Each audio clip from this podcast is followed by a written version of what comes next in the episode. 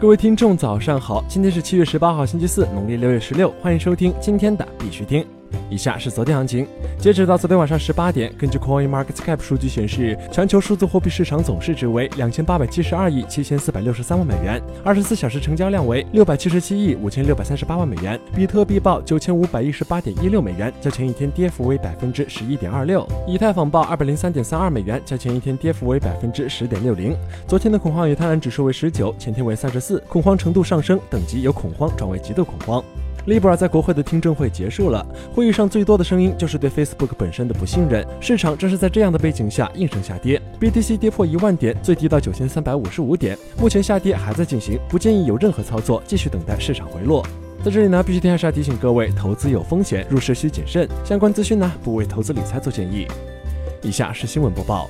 今日头条。Coinbase 巴西携手万事达发行首张整合数字货币业务的银行卡。据 Coinbase 交易所官方消息，七月十五号，Coinbase 巴西与万事达卡巴西授权发行方举行了签约仪式，双方将合作发行巴西首张整合数字货币和传统银行卡业务的银行卡。据悉，持卡用户可以通过 Coinbase 可靠和高效的法币与数字货币兑换网关，来实现即时的数字货币资产与法币资产的一键兑换。巴西目前数字货币用户超过一百二十万人。Coinbase 自从二零一八年进入巴西市场以来，是目前唯一一家拥有当地完整法币和币币业务的国。国际大型交易所，并于二零一九年获得当地支付业务的许可。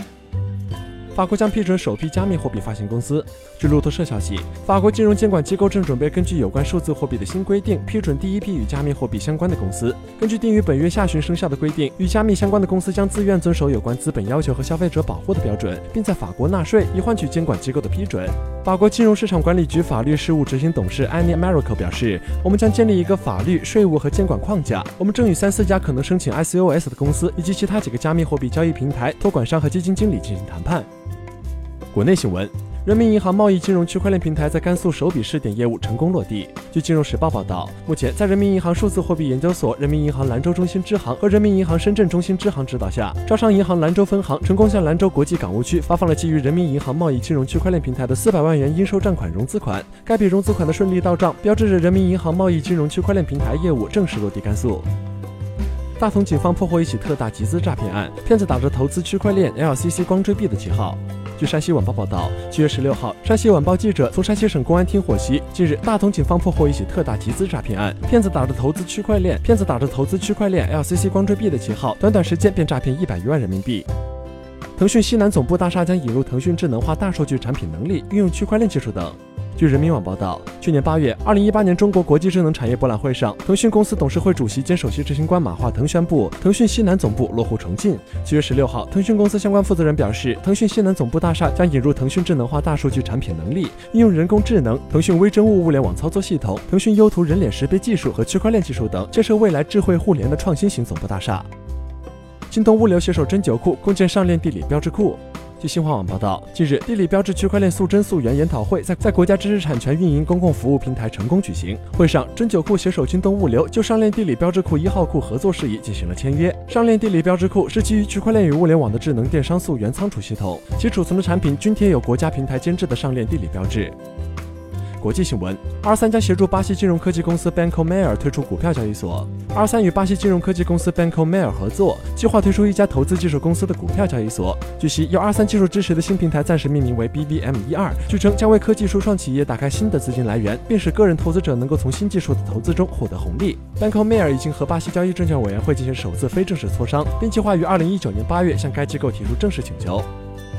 日本企业 Alice 宣布推出区块链证书发行服务。七月十七号，日本区块链开发支持企业 Alice 宣布，将开始向需要学历、资质、数字内容等各式证明的企业及团体提供区块链证书发行服务。多家德国物流公司将合作创建区块链跟踪平台，安永参与管理。多家德国物流公司已经就创建一个联合区块链跟踪平台达成合作。据报道，参与该项目的公司包括 LKW Water、GSE Austria 等。此外，四大会计师事务所之一的安永将管理该倡议。据悉，该系统将使货运文档在区块链上数字化，以在确保更高透明度标准的同时，降低成本和资源消耗，并防止伪造。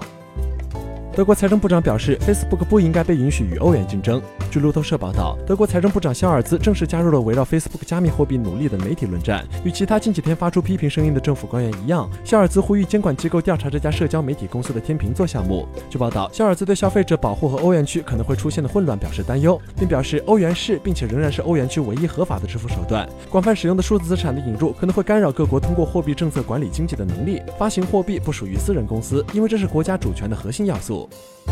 好了，今天的必须听新闻播报就到这里。更多区块链资讯呢，请关注我们的微信公众号 b i x u t i n g 下划线，也就是必须听的拼音加上一个下划线。喜欢的呢，点赞收藏，记得分享给身边的小伙伴呢。最后呢，感谢各位听众的支持，祝大家度过美好的一天，我们明天见。